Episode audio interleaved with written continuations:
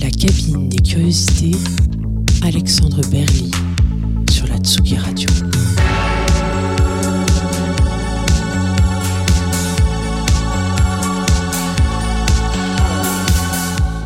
Bonsoir et bienvenue dans ce nouvel épisode de la cabine des curiosités sur Tsugi Radio, l'émission qui pousse la porte du studio des artistes et qui s'y invite pour les écouter et regarder composer. J'ai le plaisir de recevoir aujourd'hui le musicien et producteur Jonathan Fitoussi. Ensemble, nous allons monter le fil de sa carrière et revenir avec lui sur les coulisses de la production de ses disques, comme sur son approche de la création. Bonsoir Jonathan. Bonsoir Alexandre. Merci beaucoup d'avoir accepté notre invitation. Merci. Je vais rappeler quelques éléments de ta biographie pour les auditrices et les auditeurs qui ne te connaîtraient pas. Tu as commencé ton parcours en étant, euh, en suivant des études d'histoire de l'art pour ensuite t'orienter vers les métiers du son et notamment la, la restauration de bandes magnétiques pour l'INA. Euh, moment où tu as rencontré des, des, pionniers et pionnières de la musique comme Eliane Radic, François Bail, Bernard Bachet. Après euh, un petit passage plutôt rock, tu as commencé à sortir des disques en solo, notamment sur le label français parisien pan-européen à partir de euh, 2014, ouais, me semble-t-il. Ouais. Euh, non, de, oui, enfin. Disons qu'entre le moment où ça s'est fait et le moment où ça sort, il y a un petit décalage. Mais euh, disons que c'était plutôt début 2010, 2012, mais voilà. Y a... Oui, en fait, autant pour moi, je me suis un peu emmené parce que, parce que 2014, c'est le moment où tu as fait cette résidence à l'EMS à Stockholm. Exactement. Et euh, premier moment de collaboration avec Clément Houillard. Ouais, enfin, avec euh, Clément, ça fait un moment qu'on enfin, on est amis depuis longue date. On était à l'école d'ingénieur du son ensemble. Euh, on avait monté ensemble le groupe de rock One Switch to Collision, euh, qui était donc signé chez Pan European. Euh, mais en fait, c'est vrai que c'est le, le, premier moment où on signe tous les deux sous nos deux noms propres en 2014 lors d'une résidence à l'Electronic Music Studio de Stockholm. Qui donnera l'album Five Steps sorti sur Versatile en 2015. Voilà. Par la suite, tu, euh, tu collaboreras également avec, euh, avec Jean-Benoît Dinkel. Euh, oui. par le truchement de, du studio Venezia de Xavier Veillant qui est intervenu en 2017 à l'occasion de la Biennale de Venise oui. pour un disque qui sortira lui-même en 2019 mais on aura l'occasion d'en reparler entre temps de nombreux albums solo de nombreux albums collaboratifs également tu as également euh, participé à, à, deux bandes originales de films Le ciel t'attendra en 2016 de Marie-Castille Monsoufflard et le film L'Ordre des médecins de David Roux en 2018. En 2019, tu démarres cette collaboration avec Suzanne Ciani, qui donnera le disque euh, qui est ton actualité du, euh, du moment. C'est Golden Apples of the Sun, euh, dont je te propose d'écouter le morceau titre pour débuter cette émission. Merci.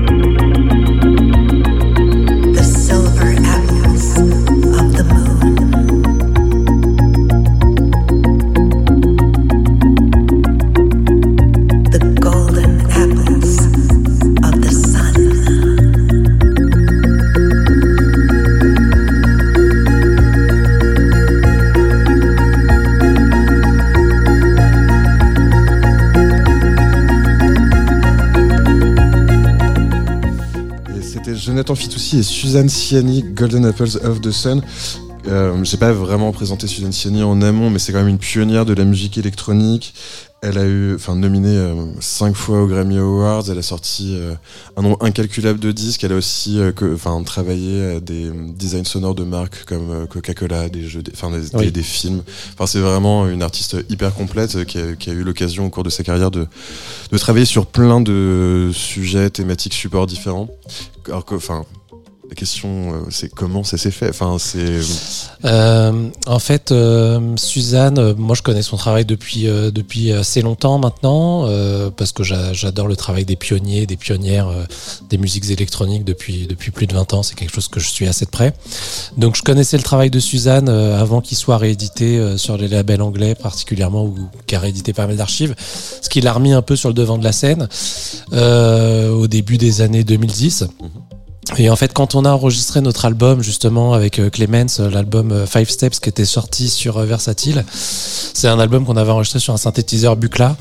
Et euh, à l'époque, euh, par faute de budget de promo, etc., on avait demandé en fait à des pionniers euh, comme François Bale, Suzanne Ciani, Morton Subotnik, de, de nous apporter un regard en fait sur le disque qu'on avait fait. Et c'est comme ça qu'on s'est rencontrés en fait avec Suzanne.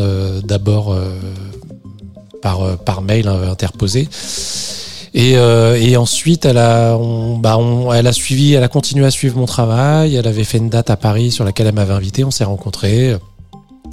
Le contact est bien passé. Et puis euh, ensuite, euh, moi, je suis parti faire un gros voyage en Californie en 2019. Euh, je suis parti presque deux mois euh, traverser le- les- le- l'Ouest américain. c'était un, un- un voyage euh, personnel ou c'était un voyage dans le but de la rencontrer? Non, non, c'était un voyage totalement personnel. C'était vraiment les, des vacances. Et en fait, euh, on s'était rencontrés euh, bah, quelques temps avant. Et quand je lui ai dit que je passais euh, pas très loin de San Francisco, euh, elle m'a dit bah passe à la maison. euh, je suis à une heure et demie de San Francisco. euh, J'ai de la place. euh, Plutôt chouette invitation. chouette invitation euh, qu'on ne refuse pas, surtout que bah, elle habite dans un endroit qui est totalement euh, dément. Euh, c'est une petite maison euh, perchée au bord de l'océan à une heure et demie de San Francisco, dans un petit village de 350 habitants. Euh, euh, voilà, donc c'est une petite maison simple en bois, euh, ambiance cabane de pêcheurs plus élaborée, quoi. Mais c'est un endroit très simple. Et le studio est aussi ultra simple, mais voilà, c'est un des plus beaux studios malgré tout dans lequel j'ai pu travailler. Et en fait, lors de ce passage-là, on n'avait pas du tout envisagé de faire de la musique. C'était vraiment une, voilà, je passais quelques jours euh, là-bas comme un break un peu dans un itinéraire d'un long voyage et en fait on a commencé assez naturellement euh, quelques heures après mon arrivée euh, après un bon dîner on a commencé à faire un peu de musique et puis on a continué le lendemain le surlendemain voilà, donc je suis rentré quelques deux trois semaines après en France.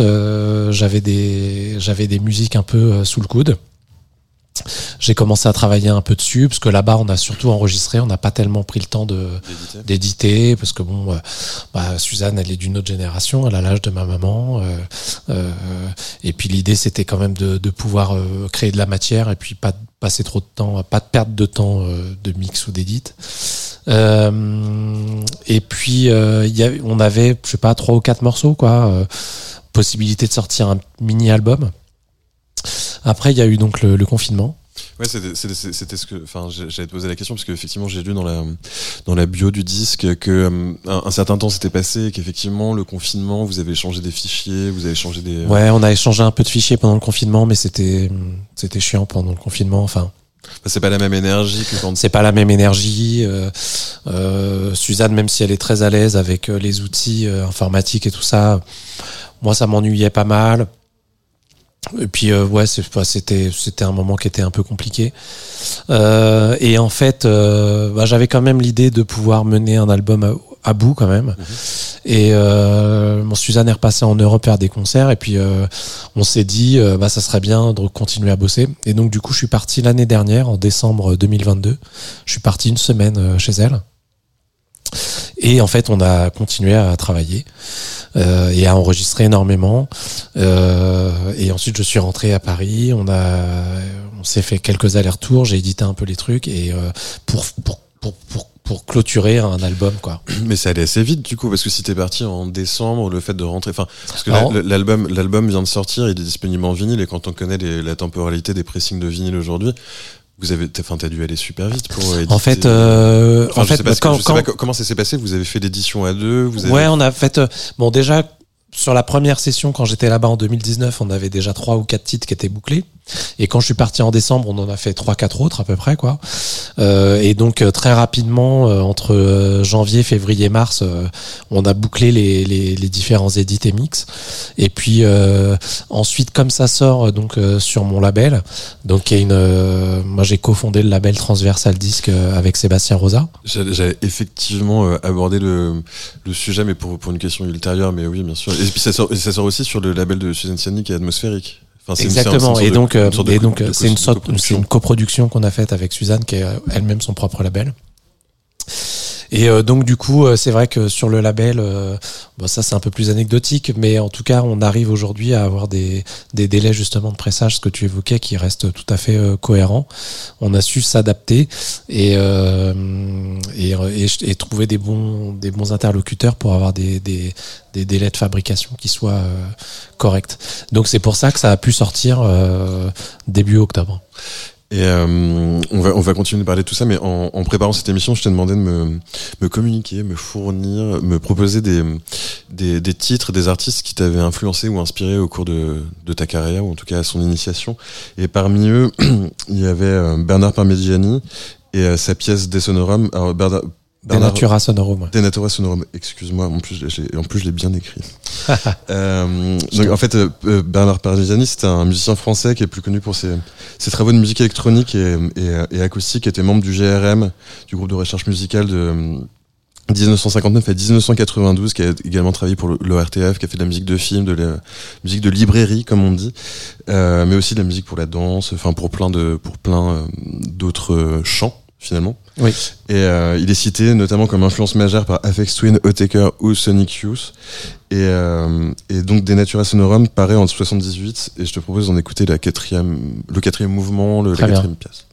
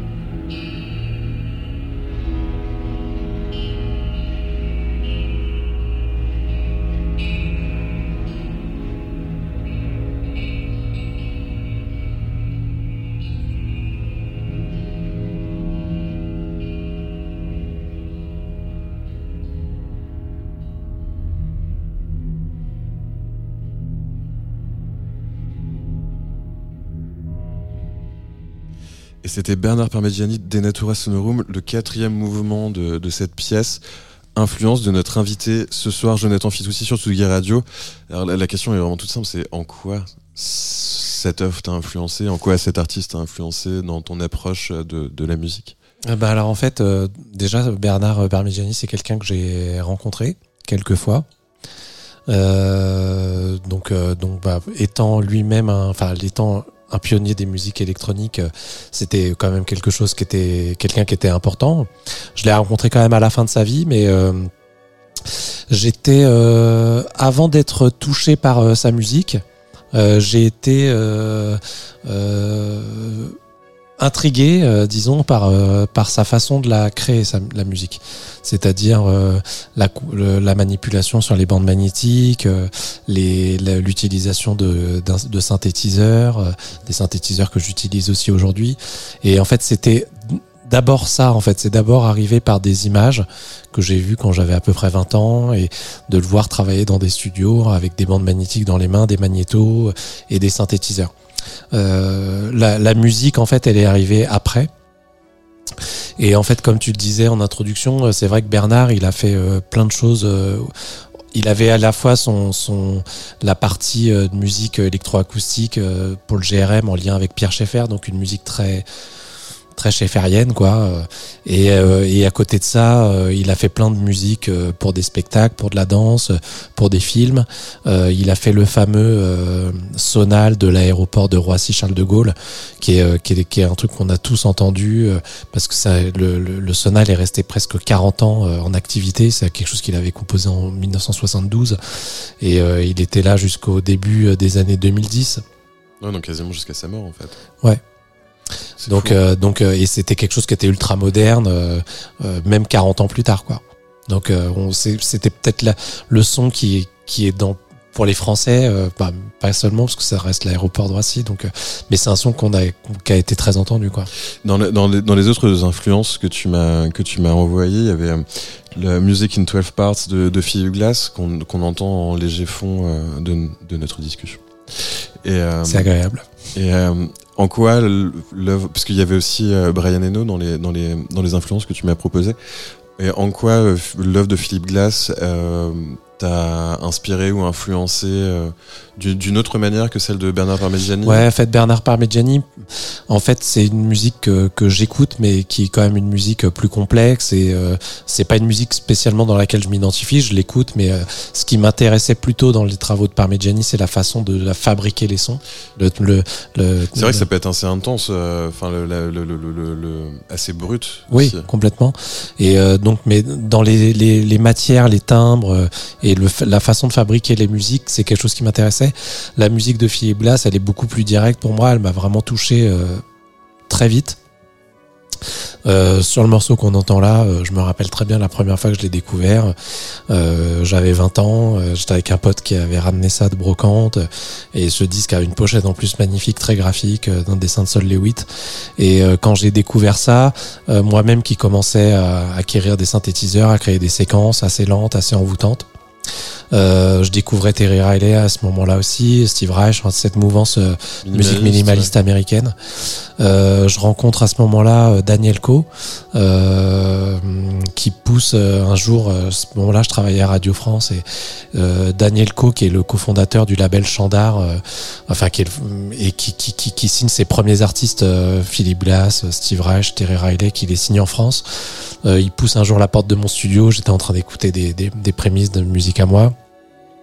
Et je le rencontre, enfin, il, me- parle en plus de ces gens que je commence à découvrir, Euh, et, et je me rends compte en fait que cette côté, euh, cette répétitivité dans la musique, euh, ce côté très minimaliste, euh, euh, et qu'en fait, euh, sans m'en rendre compte, c'est quelque chose dans lequel je- que je suis en train de construire en fait. Une- sorte de mimétisme inconscient Bah, Ou en fait, vraiment, euh, vraiment, vraiment le, le- l'éponge, les, euh, bah en fait c'est le aussi les, les, les, les instruments électroniques qui permettent de créer des loops qui les séquenceurs qui permettent de créer des séquences avec des répétitions. Et en fait euh, je m'inscris dans une sorte de répétition naturelle comme ça de, de musique euh, et en même temps parallèlement je, je, je, je me nourris de ce que de ces musiques Ouais, que je découvre euh, et je, je suis touché par ça et, euh, et, et assez rapidement euh, euh, j'ai un peu plus de 20 ans et je me dis que c'est dans cette musique là que j'ai envie de m'inscrire à ma façon mais en tout cas euh, voilà une sorte de digestion de à la fois les musiques de Parmigiani dans les, les instruments et les, les textures et la façon de fabriquer les sons et en même temps une répétition et un côté très minimaliste qui me touche dans les mouvements euh, des, musiciens qu'on entend. Ce qui c'est excellente transition, je te remercie vraiment, parce que ça nous amène au moment un peu Michel Drucker dont je te parlais hors antenne tout à l'heure. C'est le, en fait le, retour, enfin le, retour à tes premières productions solo.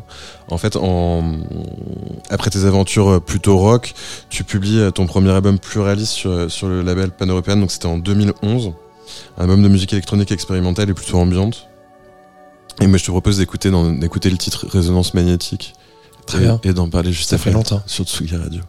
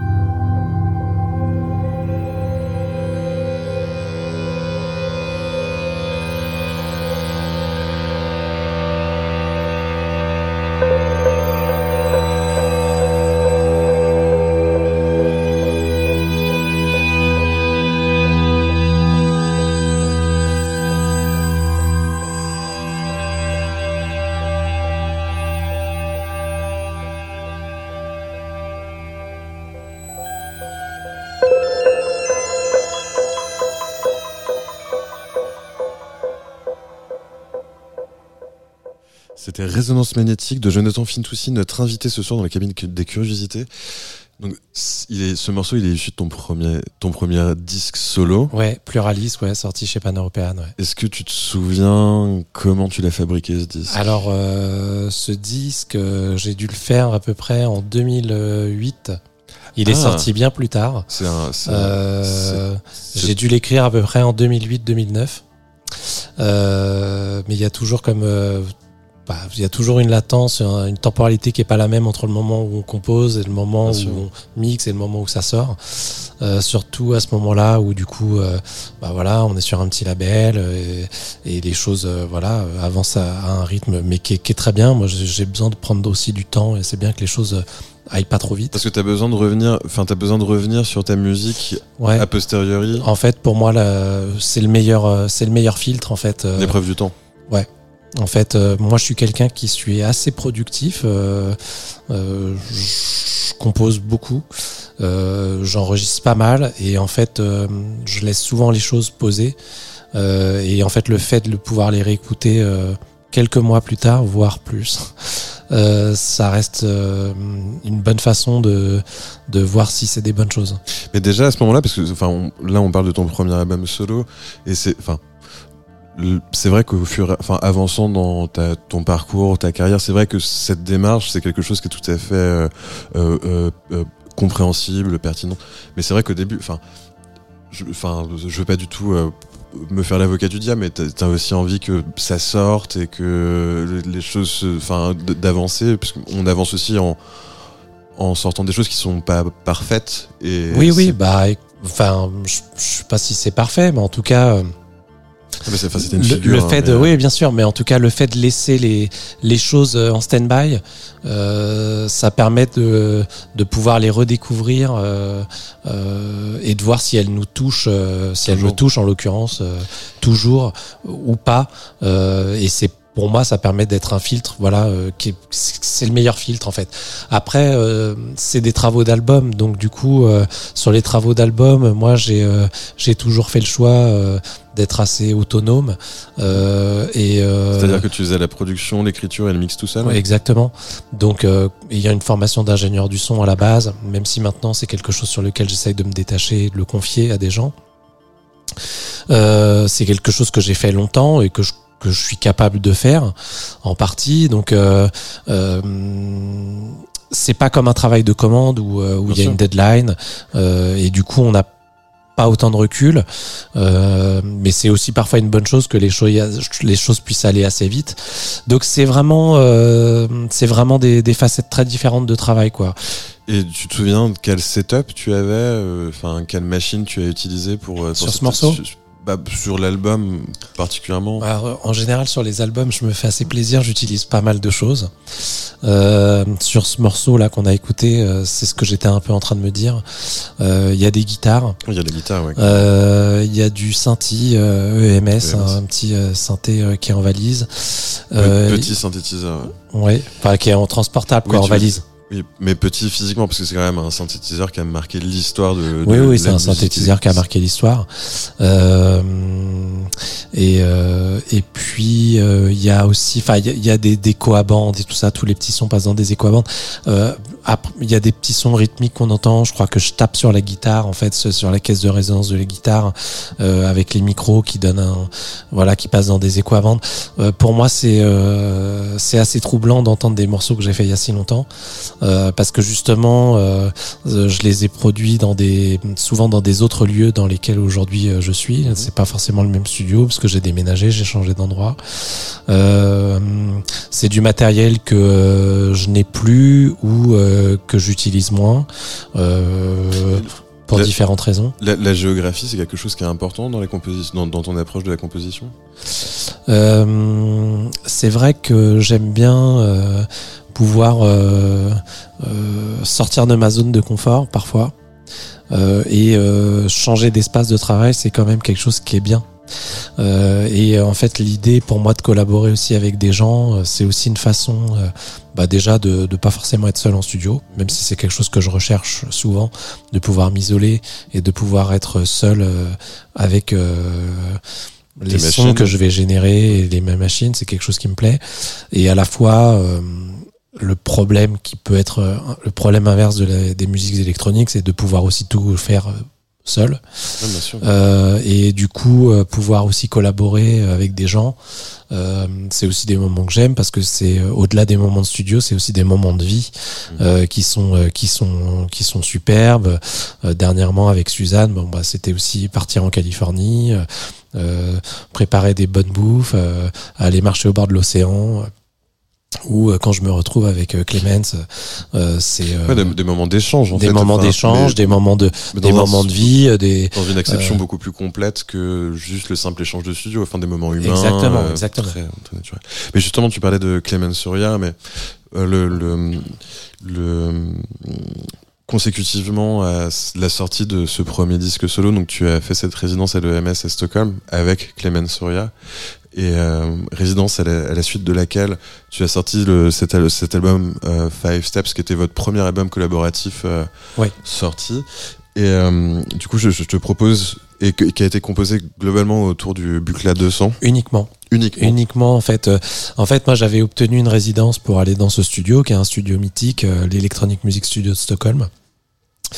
Et en fait, euh, euh, ils ont des très rares synthétiseurs, dont ce Bucla 200. Et en fait, euh, je me voyais pas trop aller là-bas tout seul. euh, euh, je rêvais d'utiliser ce synthé. Je savais que Clem aussi. Et du coup, je lui ai proposé de venir avec moi. Et on est allé là-bas ensemble et on a travaillé dessus. Et, et, et de fait, je te propose d'écouter le morceau Solstice Winter, et on en parle juste ensuite. Super.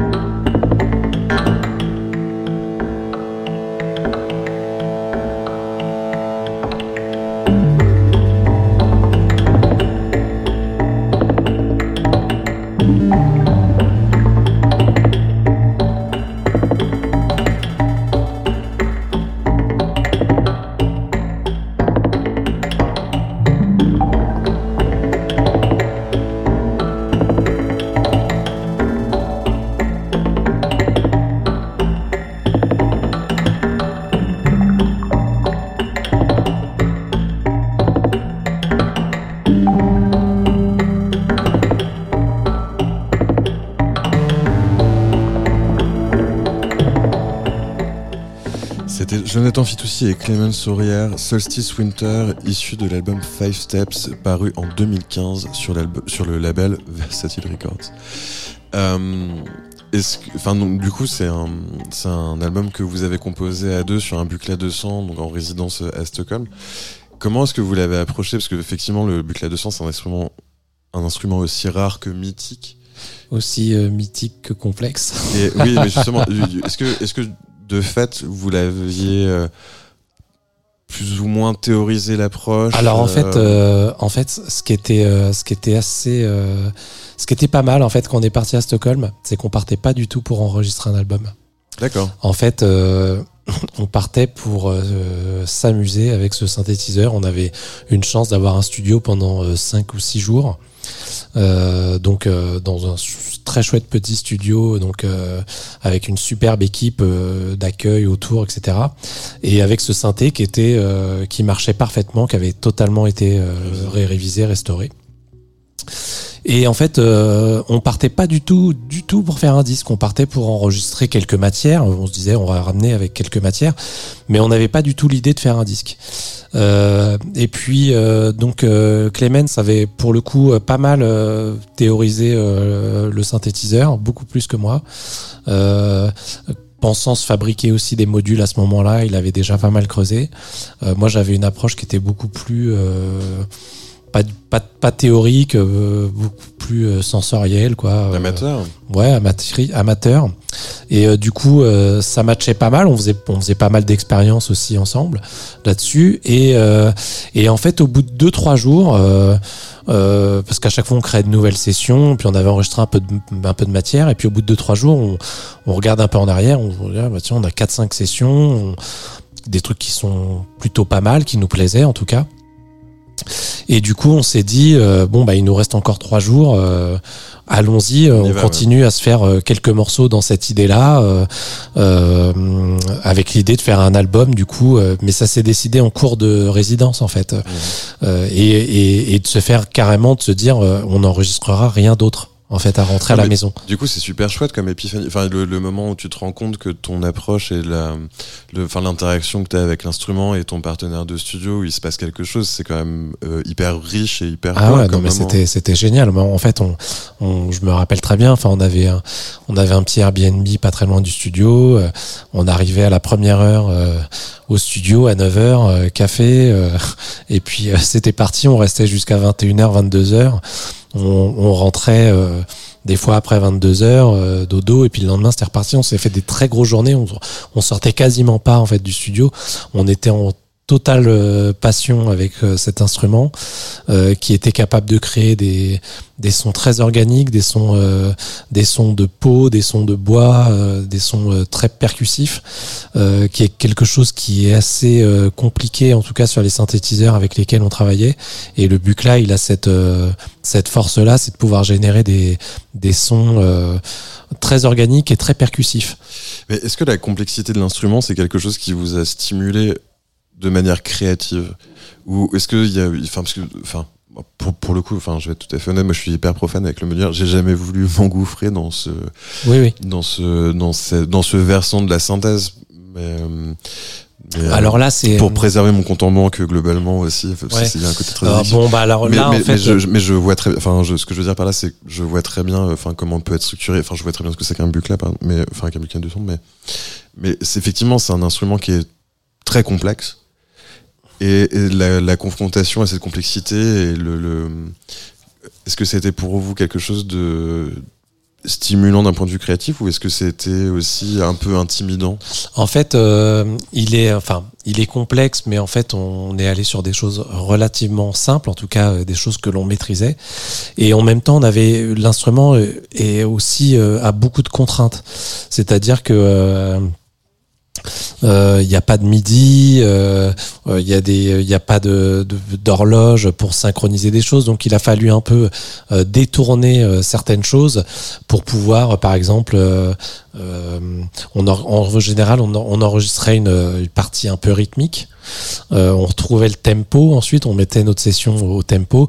Et après, par dessus, c'était très compliqué de pouvoir réenregistrer des parties euh, rythmiques.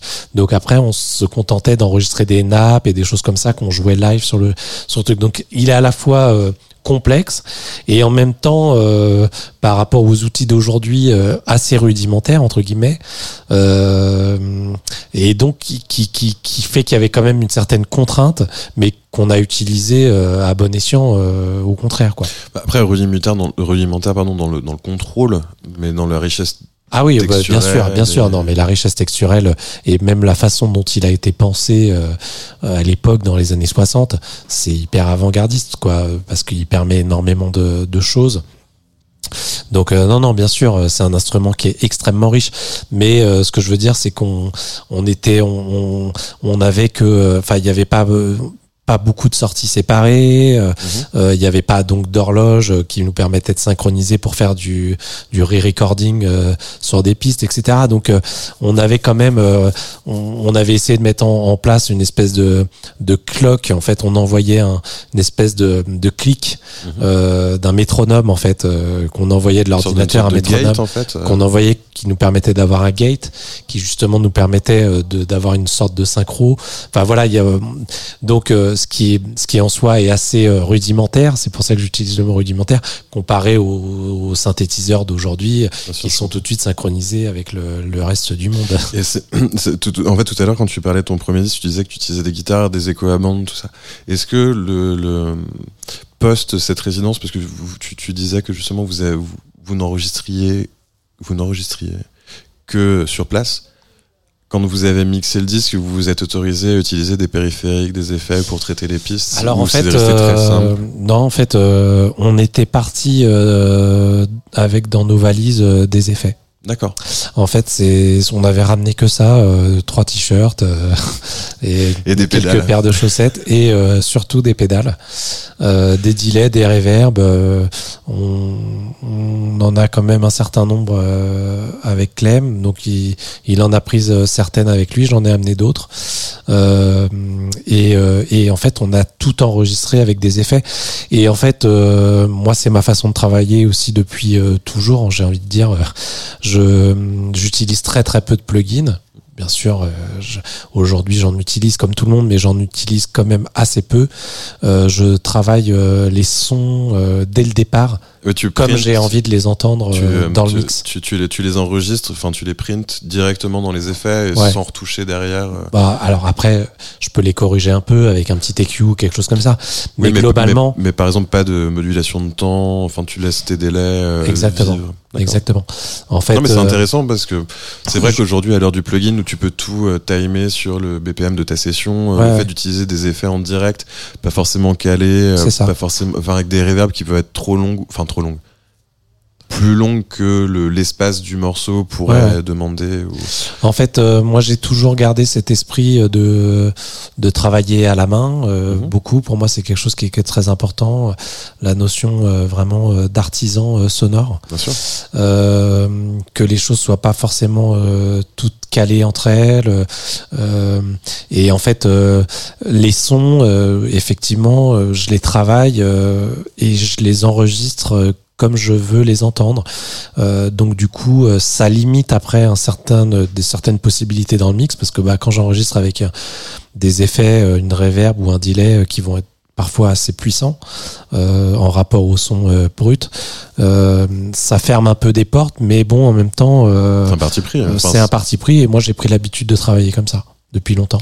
Et ça veut dire que tu composes aussi avec la défection du matériel, parce que forcément, enfin, le- même malgré un entretien euh, sérieux, ces vieilles machines, enfin, si on parle de tape delay ou de de déco à plaque euh, type Binson, ce genre de choses, enfin, il y a forcément un moment où effectivement la régularité de de la rotation de la bande ou du disque. euh, euh, Ouais, ouais, complètement. Et même, euh, et je joue effectivement avec ça. Et c'est pour moi ce qui donne aussi euh, un côté organique au son. euh, euh, et puis en fait, euh, moi j'ai en fait j'ai un peu toujours travaillé comme ça. Alors je sais pas si c'est par de vouloir me mettre sur des nouveaux outils, peut-être. Euh, mais euh, en tout cas, euh, euh, c'est la couleur du son euh, que j'aime. euh, pas défendre, mais en tout cas, avec il y a un côté euh, euh, de pouvoir manipuler en fait euh, le son que je ressens pas euh, physique que je ressens pas avec des plugins. Bien sûr. Et bon, j'ai eu la chance aussi de pouvoir acquérir du matériel à une époque où c'était euh, pas les mêmes tarifs qu'aujourd'hui. C'est c'est la question qui allait suivre parce qu'effectivement aujourd'hui c'est quand même assez prohibitif le, le, le prix. Euh, quand tu vois l'inflation, euh, enfin oui, désolé d'employer un terme euh, tel que le mot inflation aujourd'hui vu le, le contexte Tu économique. devrais pas faire ça. Je sais, je risque gros. Mais euh, non, mais c'est vrai. Enfin, un, Space Echo ou un Stage Echo ou un Copycat ou un même un enfin ou un Binson, ce sont des, des, des échos qui, qui ont certes for- forgé la légende de la musique enregistrée euh, moderne, mais qui sont prohibitifs. Enfin, c'est pas. c'est- Oui, bah comme toutes les machines un peu analogiques aujourd'hui, mais c'est vrai que moi, euh, j'ai commencé à acquérir du matériel euh, quand j'avais 20 ans. Euh, c'est beaucoup de choses qui étaient euh, bazardées un peu parce que tout le monde passait au numérique, etc. Euh, C'était vraiment avant le retour euh, de l'analogique. C'était vraiment des gens d'une génération euh, qui avaient acheté du matériel analogique dans les années 70 et qui, euh, au début des années 2000, euh, Voulaient moderniser. le bazardaient.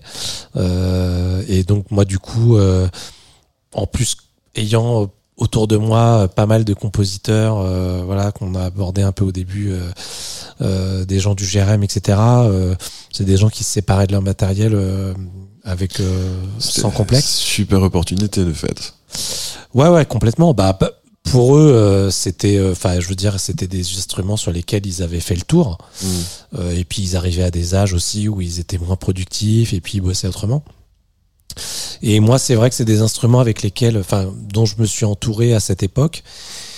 Et, euh, Et qui sont toujours là aujourd'hui dans ton sont toujours là. En fait, aujourd'hui, euh, je, enfin, j'achète un peu de matériel, mais j'en achète finalement assez peu. Mais t'achètes du matériel moderne ou tu restes vraiment Ouais, j'achète du matériel moderne, mais en fait, euh, les instruments que j'ai euh, Enfin, me pas que- conviennent. Non, non, mais ce que je veux dire, enfin, je, je disais moderne, c'est non pas qu'il y a un rapport euh, euh, condescendant euh, envers le matériel moderne euh, au Ouais, vu de ton approche et des machines que tu utilises pour composer, mais c'est vrai que parfois il y a, il y a une certaine envie de rester euh, dans ce- cet espace-temps et d'utiliser les outils qui étaient utilisés à cette époque-là. euh. En fait, euh, moi, en fait, au Après, départ, la confrontation des deux peut être intéressante. Ouais, ouais, bah complètement. En fait, ces outils, euh, bah, j'ai eu la chance d'en acquérir à, à ce moment-là parce que je connaissais des gens qui en avaient. Ce qui me plaisait surtout, en fait, c'était de pouvoir utiliser mes mains. En fait, en fait, euh, euh, il- bon, il y avait déjà des ordinateurs dans les studios, mais il y en avait moins qu'aujourd'hui. Enfin, c'était moins évident. Euh, en tout cas, c'était plus primaire, même à la fin des années 90, début 2000. Euh, et en fait, euh, moi, ce qui me plaisait, c'était c'était de pouvoir travailler avec mes mains. Et et, et, et après, très rapidement, les téléphones portables et tout ça. En fait, il y avait beaucoup d'écrans. Et en fait, quand j'arrivais en studio, j'avais pas forcément envie de me retrouver face à un écran. Euh, et, donc c'est comme ça en fait que j'ai euh, cultivé euh, le travail en fait sur les machines analogiques parce qu'en fait elles permettaient de s'abstraire d'une souris, de pouvoir faire le travail, de travailler avec ses mains, ses yeux, ses oreilles et mm, mais il y avait quand même une vraie gestuelle, euh, un vrai geste. Ouais, et puis le, le, le fait d'effectivement de, de façonner le- la texture, enfin la matière sonore, euh, effectivement du bout des doigts. euh, C'est ça parce que bon après euh, c'est- une euh, sorte de sculpture en Ah, fait. ouais, exactement. Et après, c'est vrai qu'il y avait, il y a beaucoup de plugins qui ont été, enfin, des synthétiseurs qui ont été émulés sur des plugins qui fonctionnent aussi euh, très bien. Enfin, aujourd'hui, qui pas la même fonctionnent. chose. hein. C'est pas la même approche. Donc, euh, donc, si j'avais pas ces machines, je ferais peut-être autrement. Mais bon, euh, j'ai la chance de les avoir. Et, et voilà. Donc, je les connais bien en fait de ma façon dont, les- dont je les utilise. Euh, elles me suivent depuis un, pas mal de temps et, et les, ce que avec chacun un caractère et une philosophie euh, très différente, mais en tout cas euh, elles me permettent de euh, elles sont mon vocabulaire euh, musical. Tu, euh, tu parlais tout à l'heure de ton plaisir de collaborer versus le plaisir d'être seul en studio. On va faire un petit saut dans le temps maintenant et passer à ta collaboration avec Jean-Benoît Dincal, qui a été initié au studio Venezia, euh, l'initiative, performance de Xavier Veillant. Euh, En fait, c'était euh, euh, Xavier Veillant, donc qui avait fait ce studio, donc En euh, 2017, en à 2017, Venise, pour la euh, qui représentait la France à la Biennale de Venise, ouais, et qui avait créé euh, une espèce de sculpture euh, sonore, qui était en fait un studio, studio, euh, d'enregistrement dans lequel, euh, ce qui est rarement le cas, le public pouvait venir en fait assister aux séances d'enregistrement. Ce qui peut être assez ennuyeux pour le public parce que le studio c'est pas forcément un moment qui est très euh, sexy. Ça peut être aussi ennuyeux pour les, pour les artistes qui travaillent, parce que t'as pas Ouais, alors ça, ça faisait partie du deal. Enfin, nous, on le savait. Euh, euh, mais en tout cas, euh, les gens pouvaient être aussi surpris de ce qu'ils allaient voir parce que c'est les gens qui connaissent pas le travail en studio pouvaient avoir l'impression presque d'aller à un concert, Ouais, ce qui n'est pas du cas. Des séances en studio, ça peut être long, laborieux, ça dure plusieurs jours, plusieurs heures pour enregistrer un riff ou un, Ouais, un plan de voilà. Euh, mais en tout cas, ils voulaient confronter le public à ça. Et pour nous, euh, compositeurs, musiciens, on avait une chance inouïe d'être dans un endroit qui était splendide, euh, avec du super matériel. Euh, moi, j'avais un Une peu aidé une- Xavier pour euh, ramener un petit peu d'instruments euh, dans le studio, Une control room incroyable. une control room incroyable. euh, donc, on avait, il y avait plein de matériel. Et donc, moi, j'ai travaillé là-bas. J'y suis allé plusieurs fois, en fait. Ah, Euh. c'est- c'est- c'est un privilège. Ouais, ouais, ouais, ouais, ouais, c'était un privilège. Euh, et et j'ai travaillé seul et j'ai travaillé en partie donc sur donc euh, en fait Xavier voulait créer des collaborations là-bas. Et, euh, et donc euh, la collaboration qui marchait aussi en termes de planning et puis euh, voilà euh, c'était avec Jean Benoît et donc on a commencé à faire un titre là-bas et euh, du coup euh, après ça a donné naissance à un album. Donc, c'est un album qui s'appelle Mirage et qui est sorti en 2019. Ouais. Qui est apparemment de nouveau disponible en pressage vinyle. Ouais, ouais, ouais, comprendre. ouais, ouais, on vient de le represser. Et, euh, et du coup, en fait, donc ce- c'est cet album, vous l'avez initié à Venise et vous l'avez fini dans le studio de Jean-Benoît, rue de l'Atlas, c'est ça? Exactement, le studio de l'Atlas, euh, l'ancien studio de R. Tout à fait. Et euh, du coup, je te propose de- d'en écouter une morceau Synthesia. On va Ok, en parler après. super.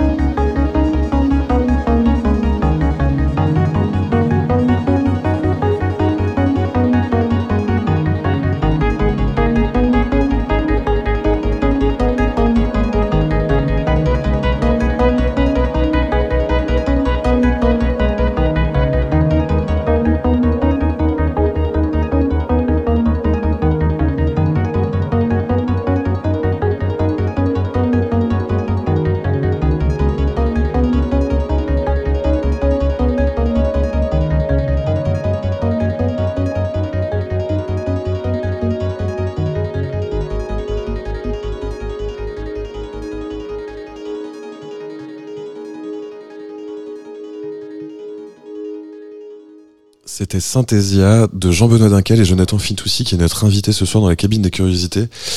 Euh, donc tu, parlais de moments, de relations en studio avec euh, tes, collaborateurs. Comment ça s'est passé avec Jean-Benoît? Parce qu'il on le connaît quand même pour son parcours dans R, qui est un, un parcours quand même extrêmement pop euh, dans la musique, même si on sait aussi que c'est un grand amateur de musique électronique, de synthétiseur. Et euh, la, confrontation entre vos deux univers, comment ça s'est passé? En fait, euh, en fait, bon bah c'est une collaboration qui est née en fait donc sous la bienveillance de Xavier Veillant justement.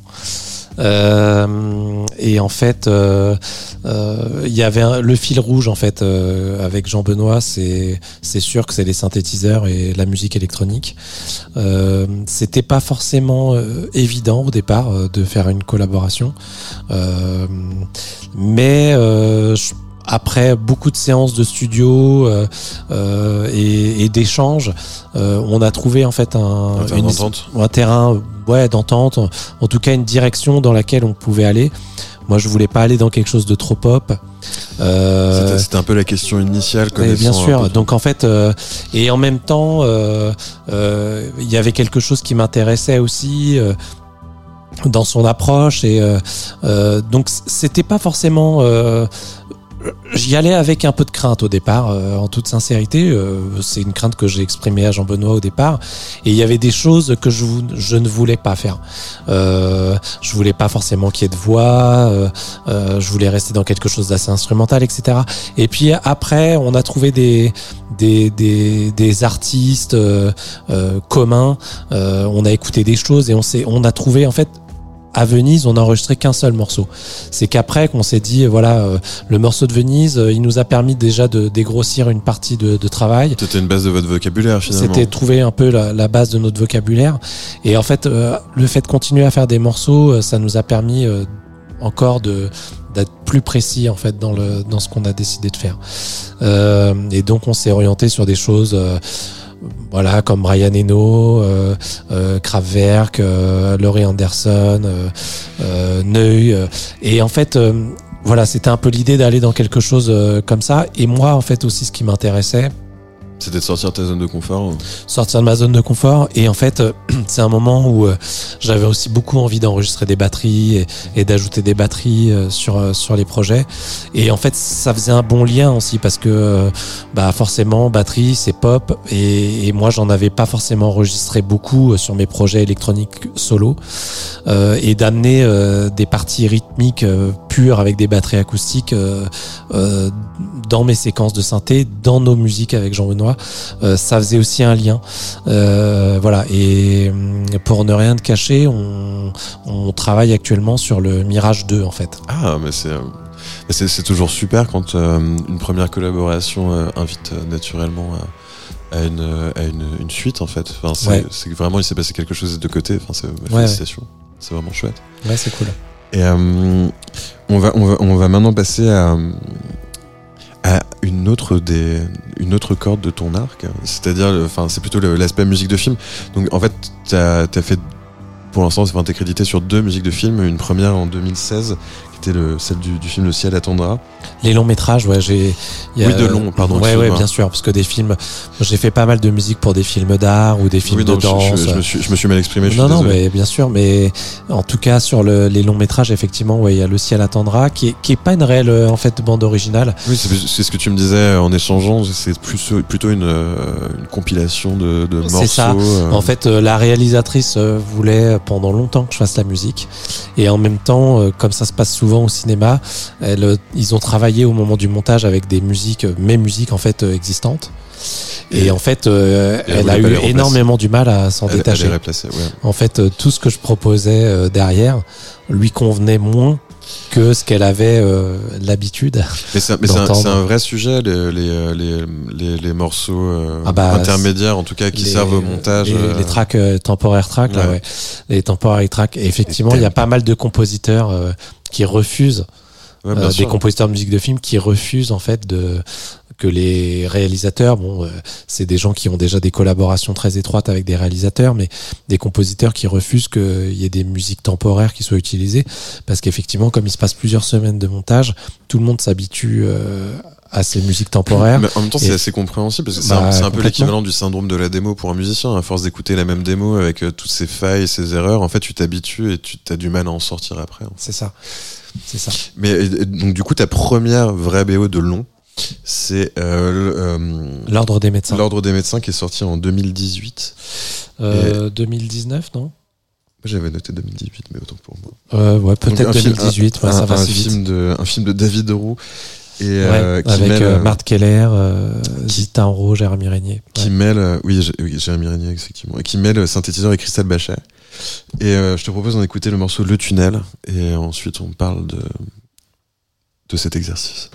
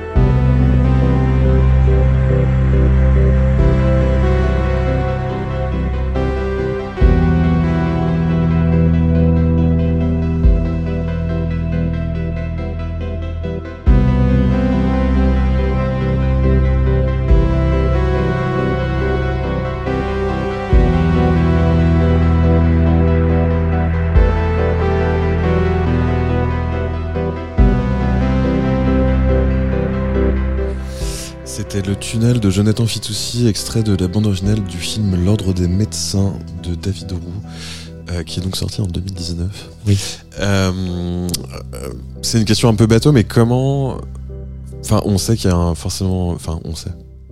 C'est, assez connu dans la construction d'une musique de film qu'il y a un lien assez fort entre le réalisateur et le, et le compositeur. Mais comment est-ce que toi, en tant que musicien, t'as approché l'exercice de cette euh, première BO de long que tu as faite vraiment euh, de commande Oui, oui.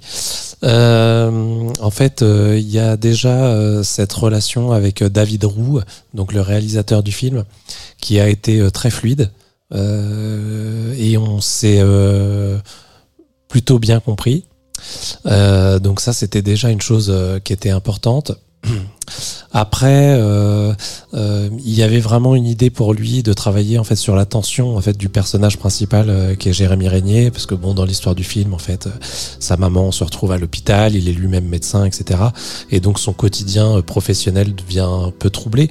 Et en fait du coup il y avait vraiment cette idée de travailler sur une tension euh, assez permanente et d'un thème aussi qui qui, qui qui qui souligne en fait ce personnage donc voilà et moi c'était une expérience vraiment euh, vraiment superbe. Enfin j'adore travailler à l'image euh, en général euh, parce qu'on est quand même au service de quelque chose c'est-à-dire qu'on on est euh, aujourd'hui moi j'ai la chance qu'on m'appelle pour euh, pour les musiques que je fais pour, pour du ma coup, signature Du coup, ça te décomplexe le fait de travailler à la commande par rapport à ce que tu peux envisager comme composition plutôt personnelle? Ça te En permet, fait, ça te permet d'oser faire autre chose ou aller plus loin ou faire autrement? en fait, euh, ça donne une certaine, des certaines contraintes en fait, euh, euh, et qui sont euh, euh, pour moi des bonnes choses parce que c'est toujours bien en fait d'avoir quand même une date, un planning, des gens derrière qui attendent des choses. Euh, c'est, ça donne une, c'est un exercice que j'aime bien. C'est pas forcément quelque chose que je ferai tout le temps. Tu veux dire que tu peux pas laisser reposer pendant des mois, voire des années. Exactement. avant de- Et, euh, et en même temps, euh, la musique, elle est quand même au service de quelque chose. Là, en l'occurrence, elle est au service de l'image. Euh, et, et on répond quand même à un exercice de commande. Donc, euh, l'idée, c'est toujours de trouver le bon équilibre entre une musique euh, qui va être sa propre musique, euh, une musique qui va être signée quand même, euh, et tout en étant euh, euh, en lien avec euh, les souhaits euh, de l'équipe du film. Mais euh, c'est aussi pour toi de fait une euh, une confrontation à un territoire un peu hostile parce que sinon ton travail personnel t'aimes laisser du temps le fait de travailler un peu dans l'urgence ou en tout cas dans une notion de calendrier qui est plutôt opposée à celle que tu t'appliques toi-même pour ton travail personnel il y a quand même une sortie de territoire euh, une sortie de zone de confort Ouais, ouais, c'est vrai. C'est vrai. Et en même temps, euh, en, par rapport à un album euh, solo, c'est vrai que sur un album solo, en général, euh, je suis seul, c'est-à-dire que les musiques, je les fais écouter à mon entourage proche, mais en fait, je les fais pas forcément écouter à d'autres gens avant un long moment. Alors que sur une commande, on est confronté de faire écouter des choses aux personnes avec qui on travaille assez vite. Donc, du coup, on n'a pas ce temps de latence, mais qui est pas forcément une mauvaise chose. Et est-ce que le fait d'avoir justement accès à ce genre de commandes, ça te permet d'expérimenter autre chose que ce que toi tu t'autorises personnellement pour ton travail personnel? Est-ce que par rapport à certaines demandes ou une certaine esthétique ou enfin effectivement dans, enfin je parle je pense surtout dans le dans le contexte d'une musique de film où il peut y avoir euh, des scènes violentes ou des scènes au contraire euh, très euh, contemplatives ou des scènes très rythmées ou des scènes vraiment très oniriques ça, peut t'amener à sortir de effectivement tu, parlais de musique signée ça peut ça peut aussi t'amener à sortir de ta signature En fait, je pense que et je le pense depuis assez longtemps euh, que je fais une musique euh, qui est assez cinématographique. c'est Euh, assez assez palpable enfin assez tangible à l'écoute en tout cas Voilà, moi c'est quelque chose que je ressens et depuis longtemps et du coup c'est une musique aussi parce qu'elle est instrumentale et qu'elle a un, un assez fort pouvoir émotionnel, je trouve. Euh, qu'elle est euh, facilement euh, adaptable à l'image en fait. Et particulièrement sur du long métrage où les choses ont, ont le temps de se développer et de s'inscrire. Et euh, donc du coup pour moi c'est pas c'est pas un gros challenge quoi. Les les challenges sont peuvent être sur des formats plus courts ou beaucoup plus courts parce que forcément euh, les musiques ont, ont moins le temps de s'exprimer et ma musique je pense qu'elle a besoin d'un certain euh, de temps euh, d'imprégnation pour pouvoir euh, être euh, se rendre euh, palpable ou, ou- voilà. Et, et en tout cas le long métrage même bien avant de faire cette musique de film il y a plusieurs musiques sur les que j'ai composées et j'ai fait moi-même des essais il y a longtemps sur des films euh, voilà en plaçant mes musiques comme ça et je me rendais compte vraiment euh, qu'elles avaient un voilà une vocation euh, assez cinéma cinématographique Et en, en parlant de, de temporalité, justement, enfin, ça nous amène à ton dernier album solo. Euh, qui est donc l'album Plein Soleil qui est sorti en 2020, Ouais. me semble-t-il sur Oblique, qui est donc le, le sous-label de, de- du label Transversal Disc que tu mènes de front avec Sébastien Rosa. Et est-ce que justement, enfin donc du coup ce label vous l'aviez monté déjà depuis un certain temps avant la sortie de cet album solo? On a monté le label en 2017, ouais.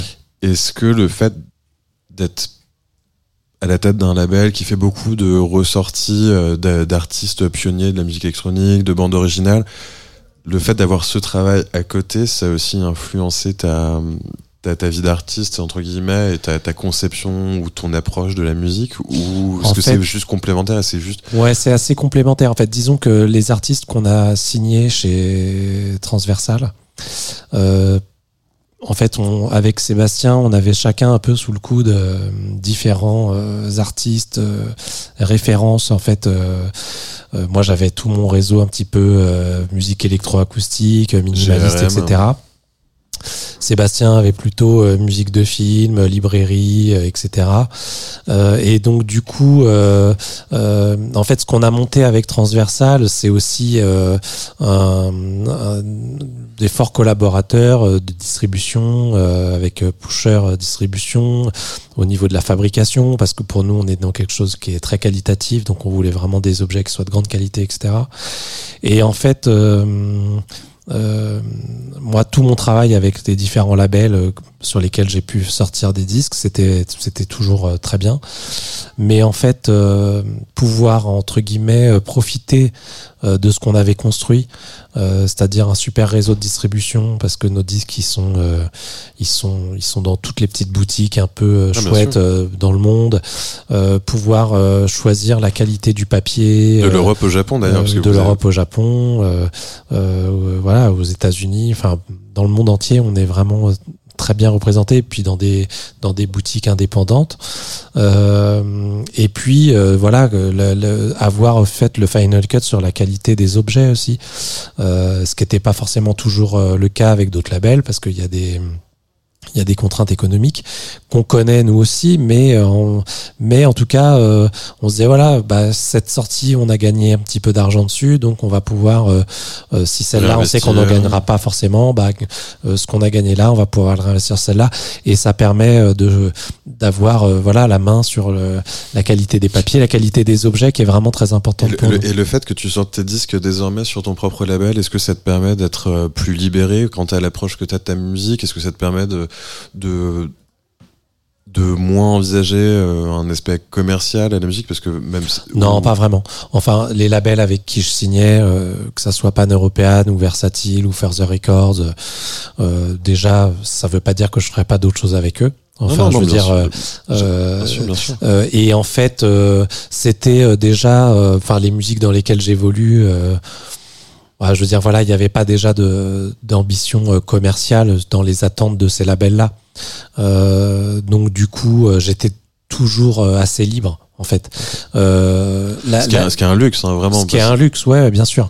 Et, et, et en fait, ce que je gagne en liberté aujourd'hui, c'est vraiment euh, euh, sur le voilà le, la qualité des objets physiques euh, qu'on fabrique, euh, la quantité qu'on va en faire. Parce que à l'époque, le label dit bon, on va en faire 500. Je dis ouais, mais tu veux pas qu'on en fasse 1000 Bon bah maintenant, si on veut en faire 1000, on en fait 1000. euh, euh, et si on veut euh, un papier très épais avec un livret avec des photos à l'intérieur, et ben euh, ça, ne- ça nous appartient qu'à nous quoi. Et un hobby strip. Euh, mais écoute, du coup, je te propose de, je te propose d'écouter le, le morceau Vent magnétique de l'album Plein Soleil que tu as sorti euh, en 2020. Album principalement composé autour de quatre synthétiseurs, donc le Buchla, le Synthi, un Moog et un Pro One, donc de chez Sequential Circuits pour les, pour les intimes, et du Crystal Bachet aussi. Ouais. Euh, du coup, je, je vous propose d'écouter Vent magnétique de Jonathan Fitoussi. On en parle ensuite sur Tsugi Radio.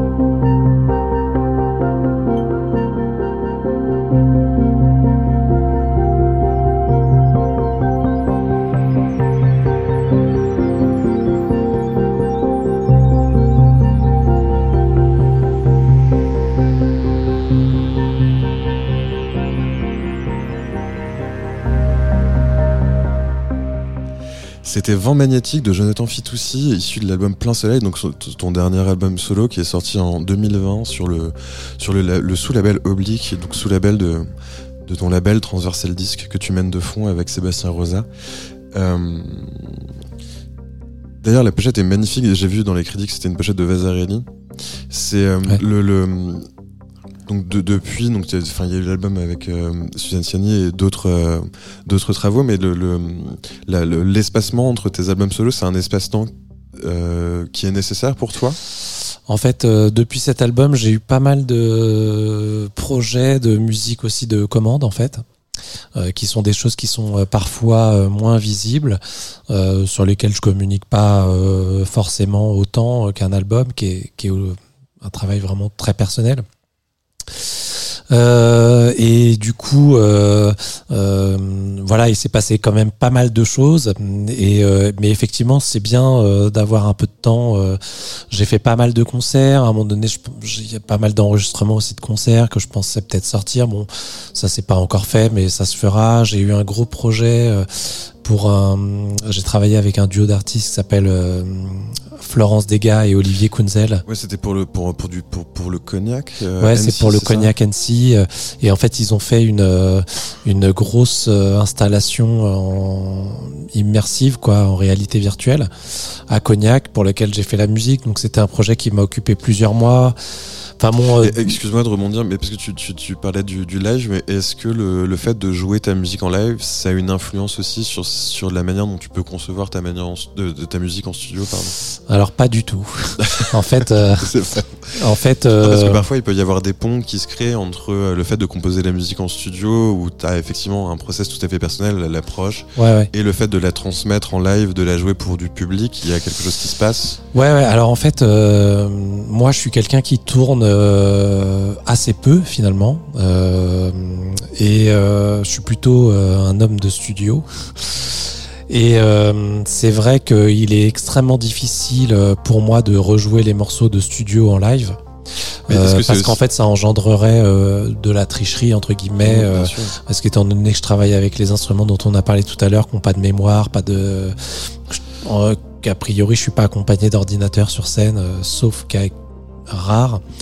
Euh, Même pour cloquer ou même pour. Non, ouais, non, je fais toujours tout euh, comme ça. euh, Ah, mais c'est super impressionnant scratch. du coup parce que vu les, vu les, vu les instruments que tu utilises, c'est un, Ouais, une j'ai sorte de toujours fait comme ça. C'est une sorte de sacerdoce finalement.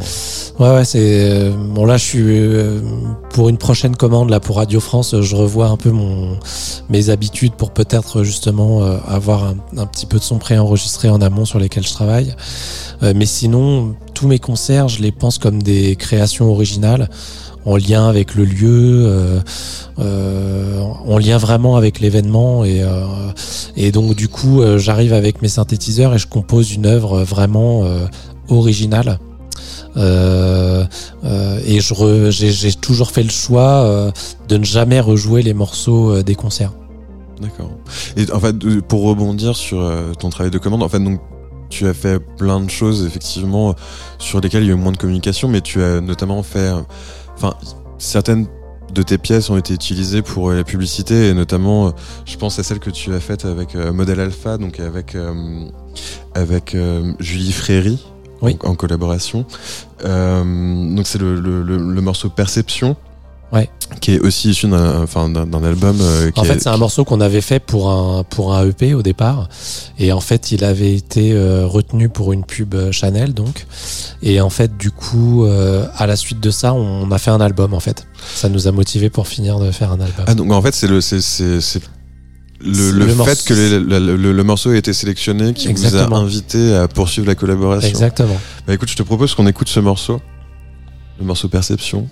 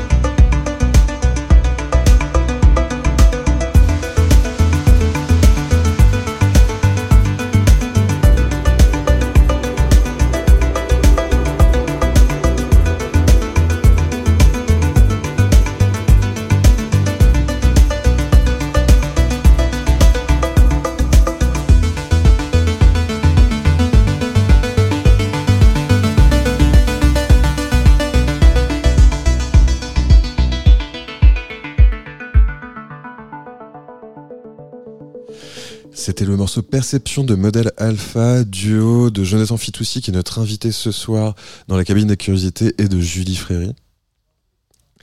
Euh, et donc c'est un, un, morceau qui a été utilisé, qui a été utilisé pardon, euh, pour illustrer une, une publicité de, de, Chanel.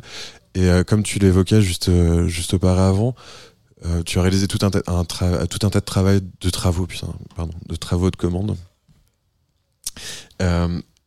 Euh, on en parlait un peu tout à l'heure au moment de parler de la musique de film, mais est-ce que cette euh, nature de travail influe sur la manière dont tu abordes le projet?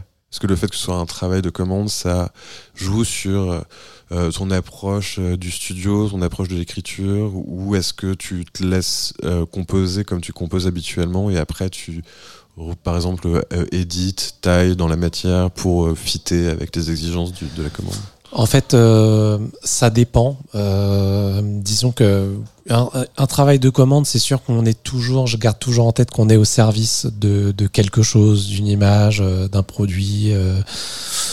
Mais après, euh, ça dépend. Encore une fois, aujourd'hui, euh, les gens, quand ils me contactent pour des projets, ils connaissent mon univers. Euh, y a pas mal de choses qui sont accessibles, qu'on peut écouter. Donc, quand ils viennent me chercher, ils savent à peu près euh, dans quel univers ils vont, euh, ils vont tomber. Euh, par exemple, la dernière grosse commande là, donc pour pour NC avec Florence et Olivier. En fait, Florence et Olivier m'ont porté vraiment dans dans cette aventure. Euh, et en fait, euh, on s'est très bien entendu, donc les choses ont été vraiment très fluides. J'ai pas dû, euh, j'ai pas eu à refaire des choses. Tout ce que j'ai proposé, en fait. euh, correspondait en fait à leurs attentes Euh, donc quand c'est comme ça, c'est c'est rêvé en fait, euh, parce que du coup, on- euh, il y a une vraie collaboration et en même temps qui est très naturelle. Euh, donc euh, les cas sont vraiment euh, différents, quoi.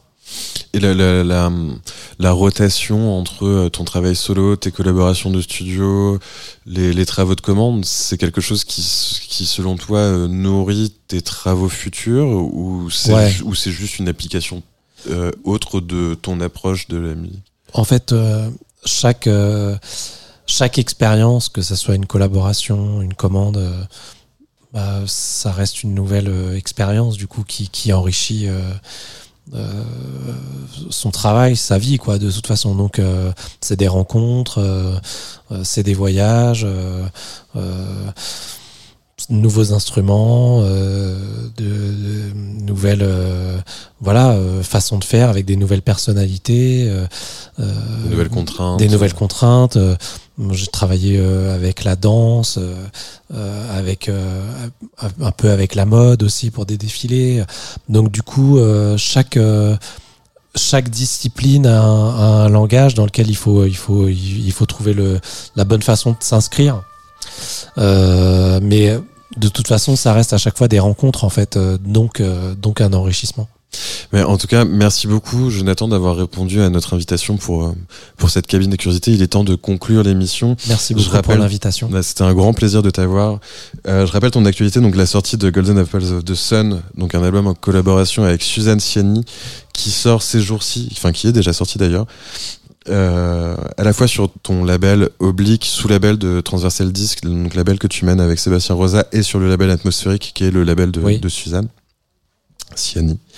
Euh, je rappelle également que tu joueras le 18 novembre au, dans- au grand, auditor- au grand auditorium pardon, de la Maison de la Radio. Oui. Et, euh, et je remercie euh, Rémi Pierre pour la réalisation de cette émission.